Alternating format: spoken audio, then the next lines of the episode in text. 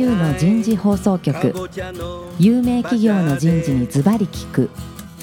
年間約500社を訪問し続けている人事のスペシャリストでありシンガーソングライターとしても活躍する楠田優が有名企業の人事を招いて企業が抱える課題や実際の事例を紹介しながら解決策を模索していきます。この番組は株式会社マネジメントサービスセンター。ビジネスコーチ株式会社。株式会社ワークスジャパン。SAP ジャパン株式会社。の提供でお送りいたします。管理職の僕があとはやるから。はい。楠田優の人事放送局パーソナリティの楠田優です。今日は東京港区赤坂にあるプロフューチャー23階のフロアから番組をお送りいたします。今日から4週にわたってお送りするテーマは、次世代経営幹部候補育成です。今週は戦略的経営人事課題としてになります。えー来週は人材の見極めと育成。そして3回目は人材の見極めと育成その2になります。それから最後、最後はですね、サクセションプランニングについてですね、えー番組をお届けしたいなという、そんなふうに思います。早速ですが、ゲストの方をご紹介いたしましょう。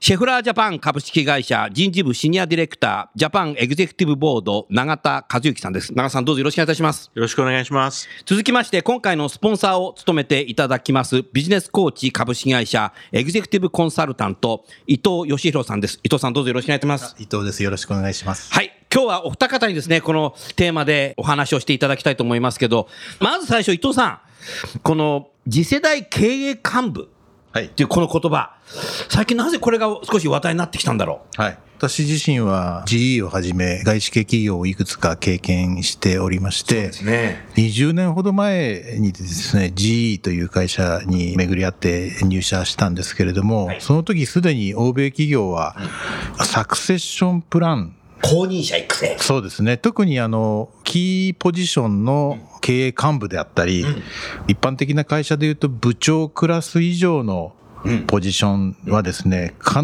ずその今いる人の後継者うん。がいないと、もうすでにそこのリストに上がってないといけないと。上がってないといけない。ええもうそういう状態を作り出していたわけですね。うんで、私はそれを見たときに、はい。なるほどと、これはおそらく日本でも今後は、うん。こういう状況というか、こういう体制を組織というのは取っていかなければいけないんじゃないかなというふうに感じました。当時思った。はい。うん。で、ただ、当時はでも日本企業はまだそういう考えってあんまりなくて。そうですねなかった企業が圧倒的に多かったね。あの、日本はやっぱり終身雇用で、下から人が上がってくるという考えですから。新卒中心なのではい。で、まあ、幹部、か課長さん、部長さん、役員さんとこうなっていく中で、んその中で選抜されて人が、あるいは途中で、まあ、そういう人がいなかったりいなくなっちゃったりすると、うん外部から人取ってくるとかですね。そうそういうことをやっていたのに対して、やはりあの、欧米企業はもうちょっと合理的で、合理的で。あの、常に、まあ、備えよ常にじゃないですけれども、主要ポジションにサクセッサー、いわゆる後継者候補というものは必ずいないといけないという、うんそういう考えがすでにありましたので。これはもっともだなというふうに思いました。うんそれがあの、今ですね、実際にその欧米流の考え方がうん日本企業でもだんだんだんだんとこう浸透していってですね、はい自分たちもそういうことをやらないと、なんかところてん式にこう人がうん。下から上がってくるんではダメだろうというふうにそういう思いに至ってきたんではないかなというふうに思いますが。なるほどね。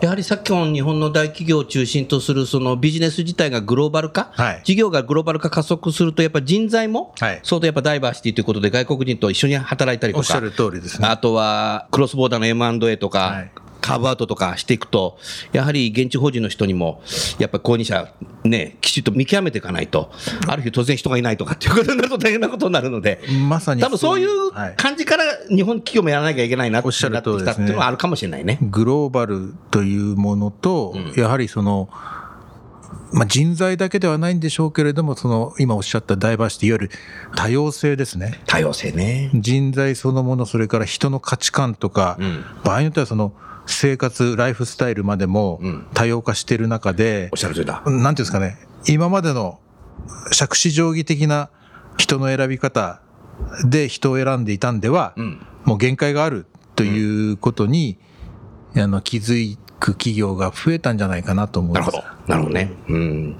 長澤さん。はい長澤さん、先ほどはうんうんとおっしゃってるけど、なんか、長澤さんも少しこのテーマで、なぜ今話題になってるのかということを、長澤さん流に少しお話しいただけますか？そうですね、まあ、キーワードはまずグローバライズという言葉なんですけれども、はいこれ、社員に直接こういろいろ聞くことがあるんですけどね、はい。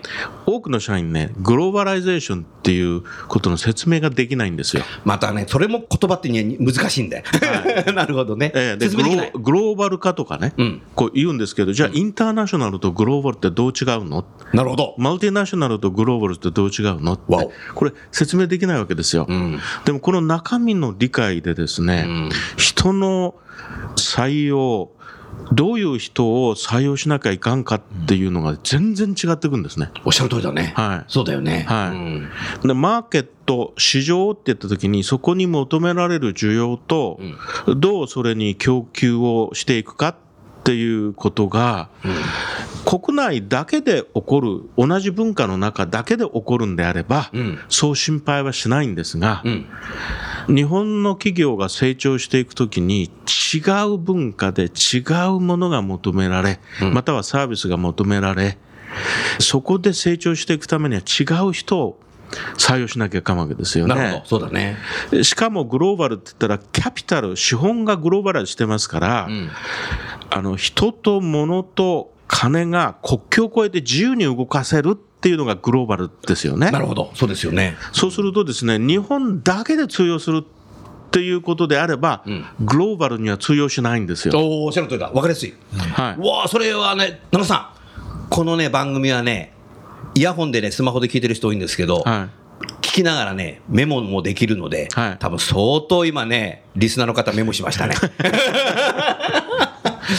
ありがとうございます。はい。そこの点をですね、私、社員のオリエンテーションやるときには必ず聞くところなんです。おお。なぜかというと、自分のキャリアディベロップメント考えたときに、うん。その国内、日本国内だけで、シェフラーの会社のですね、日本国内だけでのうん。キャリアのピークを考えて、うん。キャリアパスって言うんですよ。あキャリアパスっていうね。で会社はすでにグローバライズ。うん。世界中どこへでも行ってん、会社を動かすんだっていうタレントを求めてるのに、もう言葉が違ってくるんです。ああ、もうそれ違っちゃうのね。はいああ、なるほど。なるほどね。はい、そうすると、その経営をするとなれば、うん。あの日本の中だけの市場で能力のある人を選ぶのか、それとも、あるビジネスの動きがですね、世界中いろんなところで変わった動きをするんだけれど、それを統合的に見て、方向を示せる、そういう能力を持ってる人、もしくはいろんなところのリーダーたちをある方向に取りまとめていける能力を持ってる人、はい。そういうふうな観点で見ると、次世代のグローバライズ化されたビジネスの次世代の幹部の見方っていうのは、今までとは全く違った物差し当てないとなるほど。間違っちゃうと思います。なるほど。わあ、ありがとうございます。お二人の話を聞いて、なんかすごく私自身も分かったような気がしてきました。ありがとうございます。その、例えば伊藤さんね、この戦略的経営人事の課題っていうふうになって、けその次世代の経営幹部というところにを見極めていこうってなると、はい見極めるってなると少しやっぱポテンシャルだとか、そうですね。もう一方なんかコンピテンシーみたいなのもはいこう作っていくはいと思うんですよね。はいポテンシャルとコンピテンシーって何が違うんですか？非常に難しい話題になってきますけど、今まさにあの永田さんがおっしゃったような、シェフラーさんのようなグローバル企業で、はい。例えば会社の中で1年に1回とか1年に2回とか評価をおそらく大部分の会社はやって評価してます。ノーレーティングの日本企業はないですもん。は いうん。そこで問われるのは今草田さんおっしゃったコンピテンシー、コンピテンシーねあの行動評価と行動か評価、そうそう。マインドとか作りますよね。あとはあのもちろん仕事の能力スキルとかそうそこれはあの日々、あるいは年度ごとにこう評価してるう。はい。それはあのそういうコンピテンシーという言葉を使っても使わなくても、行動評価、能力評価、えー仕事の評価って成果評価されてると思うんですよね。それに対してポテンシャル、日々の仕事では見えないうん。ような、まあ、潜在的な力とかって、じゃあ、潜それ、在力具体的にどう言おうかなって思ってたら、今もう長さんがさっき言ってくれたグローバル企業で、いわばその国境とか、境界線とか枠を超えてでも働けるようなあの仕事をしたいっていうような人、これ例えば一つのポテンシャルじゃないかと思うんですよね。もう地球上どこでもいいぞみたいな。えーあるいはいやいやいや、千葉県じゃなきゃダメですみたいな。なるほど。自分はもうここで日本で、うんこのオフィスでこの仕事だけしていたいとかですねわお。いう専門職志向の高い方、うんまあ、それはそれで一つの、うんそれはいいとか悪いとかではなくてじゃなくてね。その仕事においてコンピテンシーが高い人うん。かもしれないでかもすけど、しれないし。ただグローバル企業の幹部になる人、うん。事業のリーダーになる人社長になる人、んっていうのはそれではおそらくうん。ダメだろうと、そのゼネラルマネージャーとして求められるものっていうのは、さっきあのおっしゃってたグローバリゼーション、グローバル化にふさわしい人うん。になるでしょうから、そういったところを見極めの基準として、で例えばそういうグローバル企業での経営幹部っていうと、そういうものを基準にして、いわゆるそういう日々の仕事ではなかなかそれだけでは見えてこないような潜在的な力とかうん。意識とか行動とかを測る、うん。見極めていく。難しいですけど、ん。それがあの英語でポテンシャルレーティングとかポテンシャルアセスメントだと思うんですよね。ポテンシャルアセスメント、はい。なるほど、ちょっと今のね、あの伊藤さんの話聞いてると、多分コンピテンシーっていうのは、どこの企業も、多分日本企業も外資系もあったりして、多分ね、先ほど言った1年に1回とか半年に1回とかってやるんでしょうけども、そのビジネス自体がすごくレガシーのままで、ずーっとやってる企業は多分それでももしかしたらうまくいくかもしれないけど、結構最近変化激しくて先が見えない、いわゆるブーカとか言いますけど、あと新規事業とか、あとコンペティターが変わってきちゃったりとかすると、それだけ人事の制度作ってそこだけでやってるだけだと、なかなか難しくなるね。難しいですよね。ポテンシャルっていうのはもうどんなね、競合が出てこようが、どんな会社買っても、勝つためには何やるんだっていうぐらいの、どっちかっていうと、獣のように、獣のようにじゃいかないけないけど、ね多分やっていく、能動的な人材なんだろうな。おっしゃる通りだと思うんですね。ポテンシャルっていう言葉を私、社員に説明しなきゃいけないことがあるんですけどね。教えてください。アビリティってアビリいう言葉とアジリティっていう言葉をペアで使いますよね。うん、使う使う。これもまた多くの社員、明確に違いっていうのをね、分からずにうん。使ってるわけですよ。なるほで、こいつは能力があるって。え能力ってどっちを言ってんのって、アビリティなの、アジリティなの？って言ったら、よう分からんと。よくわからんと。うなるほど。で、じゃあ私はよく分かってんのかっていうと分からんと。で、いいろいろと専門家に聞いたりですね、はい。自らで考えていたんですけど、多分定義としては、ん自分の経験則の外でうん自分が接触する、対応しなきゃいけないときに、んそこから掴み取ってうん。何かを作り出してくる。うん。こういう能力のことだと思います。なるほど。はい、ですから、そうするとそれは業界が違っても共通でうん。定義できると思うんです。面白いとだよね。はいそれが今世の中は、その技術の融合によって全く違ったインフラができそうになってきている中でそそこにビジネスのその潜在的なあの市場を見つけていこうとしたときに、はい。今までの経験則の外でどうやって生き残っていくか、うん。どうやってそのビジネスをその導いていくかっていうそういう不確かな中で、そこに対応していく、うん。でそこから答えを導き出せる能力、うんこれが僕はアジリティだと思うんですね。なるほど。はいなるほどね。はわかりやすいですね、なるほどな。そうすると、ポテンシャルって見極めるの難しいですね。極めて難しいですが、一般的に今求められていることというのは、じゃあこの会社の中で先ほど申し上げた定期評価で優秀だとうん。言われている人たちのうちどれだけの人が今我々が話してきたいわゆる経営幹部としてのポテンシャルというか、はい能力があるのかっていうのをそこからうん見極めていく、うん。でそういう人たちをまず言ってみれば、その会社でそもそも優秀な人たちうん。をまず集め集め。その中で、うん。まあ、将来の社長とか経営幹部にふさわしい人を見極めていくはい。一つは先ほどのその長さんもおっしゃったアジリティであったりポテンシャルであったり、まあ、そういうカタカナになっちゃいますけどそういったものをん。見極める術というのがありますけども、あのそれを見極めた上でただまだそれだけで、例えば、見極め研修をやったりですね。おお見極め研修。見極め研修をやったり、うんうん。そこは第三者、我々のような第三者を入れてですね、見極め研修をやったり、まあアメリカが多いんですけど、アメリカで開発されたあの行動特性を測るうん。ツールですね、そういうものをやったりして、ただ、じゃあそれで、研修とかツールだけでうん。本当に見極められるかというと、うん。まだちょっと自信がないので、うん。そこで見極めて、そもそも優秀な中でさらにそういうポテンシャルのある優秀な人たちを今度、経営の修羅場というかですね、うん。特別な任務を与えると。なるほど。難しい。例えば、会社の中、グループ会社の中でうまくいってない事業うん。の責任者にするとか、はい。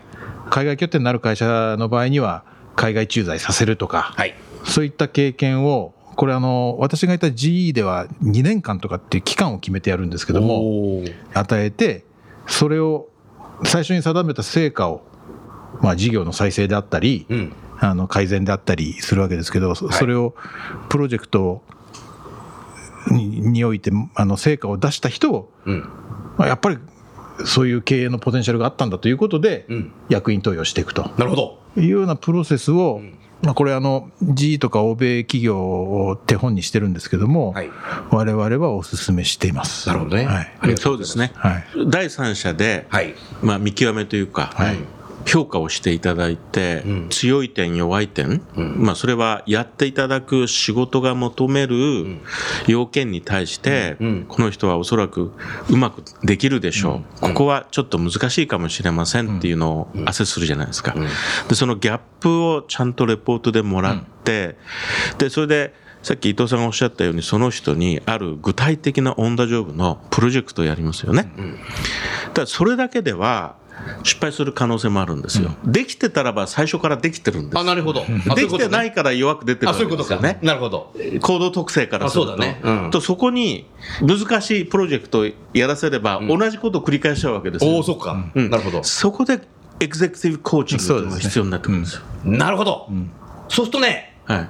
長さん伊藤さん来週再来週はそこちょっとフォーカスしてもうちょっと詳しくわかりました。なるほどですね。お話を聞かせてください。長澤、長澤さんのキャリアから言うと、そのファウンドと一緒にパートナーになって、はいいろんな企業の再生とかで行かれると思うんですけども、日本人の経営者って、コンピテンシーとかポテンシャルとか、こういうことをやっぱりやらなきゃいけないんだとか、あとはその次世代の社長候補だとか、サクセッションプランとかって、なんか難しいな。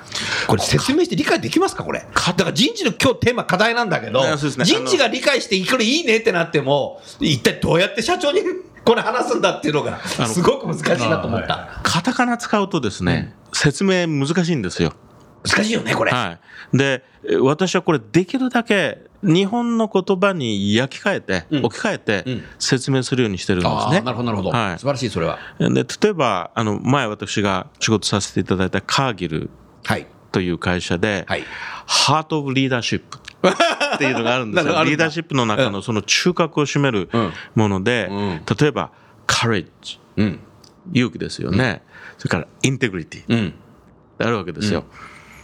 でそれだけを取り出すとですね、ん勇気勇気。とインテグリティって誠実さとかって日本語によくさ、うん。でそれがハート・オブ・リーダーシップって言ってもですね、うんみんなピンとこないんですよ。来ないね。で、また勘違いして、日本人ってみんなできてるじゃないでそうそう うちの社員は真面目だから、はいみたいな、なるよね。でそこで社員がですね私に、まあ、チャレンジしてきたわけです。うん。どういう意味ですかって。ああ、いいね。幹部がね、うんで私その時に言ったのはですねあなた本当にその日本の真剣を抜いてうん。殺し合いをするような喧嘩したことありますかとわおつまり武士じゃないからしてないな。えーそうですね、で真剣を抜くっていう時にはもう切り合うよと、うん。いうこと後ろに下がらないってことじゃないですか、そうだよね。はい、でこれコンビクションがないとできないんですよ。なるほど。そうですよね、でここがうん。その時だっていうところで、うん。カレッジを持ってん。自分の言ってること自分の信じてることをはっきりと言わないとお。インテグリティ欠けるんですよ。なるほど。だからこの3つは真剣でうん本当に仕事に向かってますかっていうことですよ向かってはいなるほど。でもね、日本人最もそこ苦手。喋らない方が得みたいな。そうなんです。そうなんです。そうすると、上を見て、うん上の、まあ、最近、忖度なんて言葉があるじゃないですか。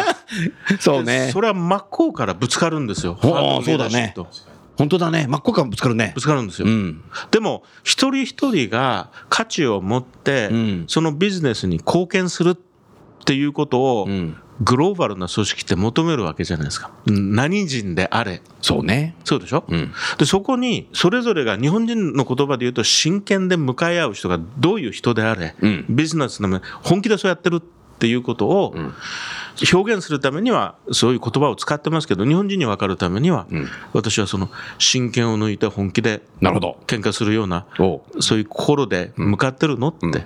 まあこれまた英語で言うとマインドセットって言うんですけど、本当にいろんな英語を使ってますけど、あ、でもマインドセットって結局そういうことだよね。はい。あーそういう説明をしますいや、すごくわかりやすいね。はなるほど。伊藤さんいかがですか？おっしゃる通りで、私がよく最近言われるのは、うん。あの人事部長さんであったり、はい。はい。そういった方々が我々のとこに来られて、例えばセミナーって、我々も今回、この次世代幹部育成のためのセミナーってあるんですけれども、こういったところにはたくさんの企業さん、おかげさまで来ていただいてですね、で、あの、あ、これは、ってなって、あの、担当者の方々は、これはっていうことで、その後、あの、個別相談みたいなこともやらせていただいて、あいいですね。話をすると、ぜひこれを自分たちの会社でも取り入れなきゃいけないんだけれども、けれども。けれどもけれども。これを役員会とかなるほど社長に先なるほど。どう説明したらいいのなるほどというところで今の長津さんの話につながってだからあの単にですねあのよく私怒られるんですけど外資系出身なもんで、ん。気取ってるわけじゃないんですけどついカタカナ、うん。横文字、ん。英語が多くなって中小企業の社長さんなんかには怒られるんですけど怒られちゃう。うちの会社はもうそんなあのカタカナばっかりじゃ通用みんな聞いてくれないからなるほど。すいません、全部日本語にしますっていう時に、単に一個一個の単語を、ん。インテグリティ誠実さ、うん。倫理観、うん。カレッジ勇気、うん。とかやっただけでは全然、さっきおっしゃったようにピンとこないんで刺さらないね。それを、んそういう比喩表現を使ってでも分かるように。うん、ま。ず会社の幹部の皆さん、うん。それから一番大事なのは社員の皆さんにですね、うん。分かるように説明して、まあ、資料を作るなり、まあ、一緒にその会社行ってプレゼンテーションするなりですね、そこの難しさっていうのはまず、商業的にっていうか、コンサルタントとしてはそこありますよね。なるほど、はい、なるほどね。い今のね伊藤さんの話聞いてて思ったのは、やはり日本の企業の人事の方はね、やっぱり優秀な方多いんですよ。優秀じゃないとやっぱ人事で部長ってなれないんですよね。だからね、いいとか悪いとかっていう判断力の目利きはものすごく高い。だから多分ね、こういうね、経営幹部育成の話とかね、多分ね、すごく理解されていて、コンピテンシーもそうだし、ポテンシャルもそうなんですけども、判断力はあるんですよね。ただし、それをやろうとするときに、自社でやろうとしたときのね、決断力がね、いまいち。うん、だ判断力が高い、決断力がやっぱり、だからやっぱそこがこれからやっぱり人事に求められるはい。とこなんだろうね。で、多分それがな社内でできないんであれば、それも外部のパートナーと一緒になって、経営会議だとか、取締役会だとか、最後には社長にご説明していくっていうことをやらないと、はい。何もしないまま引退になってしまうと。うんいうのはなんかありそうだなってそうですねそんなふうに思いました。私、あの、ファンドの、うんまあ、再生のお仕事をファンドの仕事だともう待ったなしじゃない？待ったなしです。ねはい。え。うん。まあ、大体5年が満期ですから、5年が満期なんだ。結構すぐ来るよね、5年って。最初の1年は投資先を探しますよね。うん、あ、そうか。で、最後の1年は、エグジット、抜ける先を抜けなきゃいけないね。そうすると、3年でですね、そのビジネス変えなきゃいけないんですよ。うわものすごいスピードだね。そうするとですね、一番先に考えることは、このビジネスモデルで本当にいいの？って。これマーケットはこうだけど、そうすると、このビジネスモデルで、それを実行する組織の体制はこれでいいの？おで、次に人が来るわけです。結果出せるの？この人で、うんこの人たちで。はい。うわそういで、うこそこと突き議論するんだ詰。められてですね、で、人事部長がこの人はいい人ですって言ったら、結果出せる人っていいいうとね人、いい人と結果出せる人とは、黙っちゃうわけですよ。意外と違ったりするかもしれないね。なるほど。だかはい、変えられる人らビジネスは勝たなきゃいけないので、そうなんです。試合だもんね。そうなんですス。ポーツでこのチームで試合勝てんのっていうのと一緒でしょ、それ。そうです。で、それが僕ね、コンピテンスだと思ってるんです。なるほど。えなるほど。他と比べてできる行動力を持ってるっていうのがコンピテンスだと思うんです。なるほど。なるほどね。はい。すごくわかりやすいですね。先ほど伊藤さん、あの、セミナーって言ってたけども、少しね、番組の途中ですけど、コマーシャルをしたいなと思います。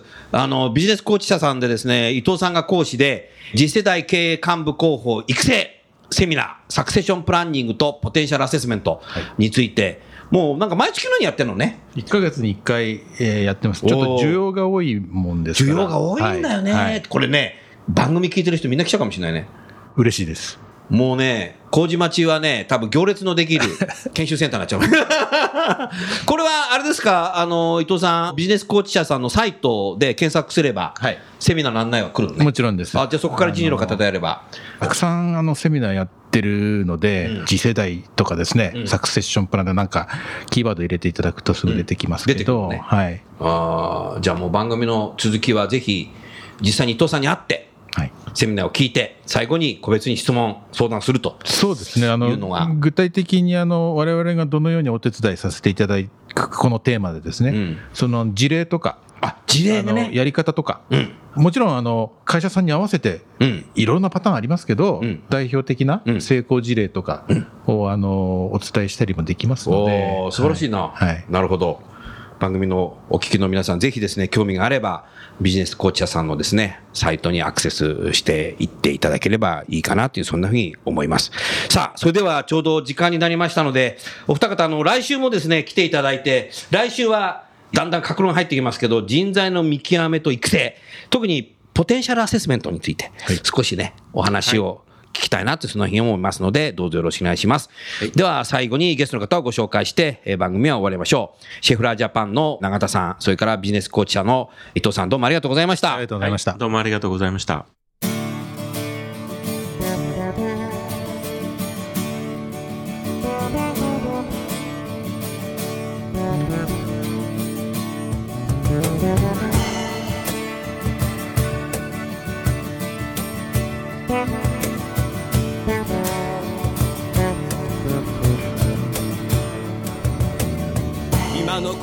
のお話はいかがでしたか？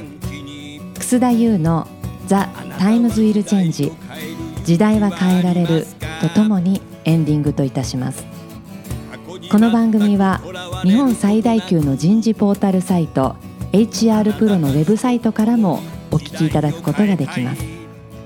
HR プロでは人事領域に役立つさまざまな情報を提供しています。ご興味がある方はウェブサイトをご覧ください。この番組は企業の人材戦略人材育成のプロフェッショナルカンパニー株式会社マネジメントサービスセンター人と組織の生産性を高めるビジネスコーチ株式会社企業の人材採用支援キャリア支援を通じて人と企業の持続的な成長と価値創造に貢献する株式会社ワークスジャパン。あらゆる業種あらゆる規模の企業のお客様のイノベーションに貢献する SAP ジャパン株式会社の提供でお送りいたしました。それでは来週もお楽しみに。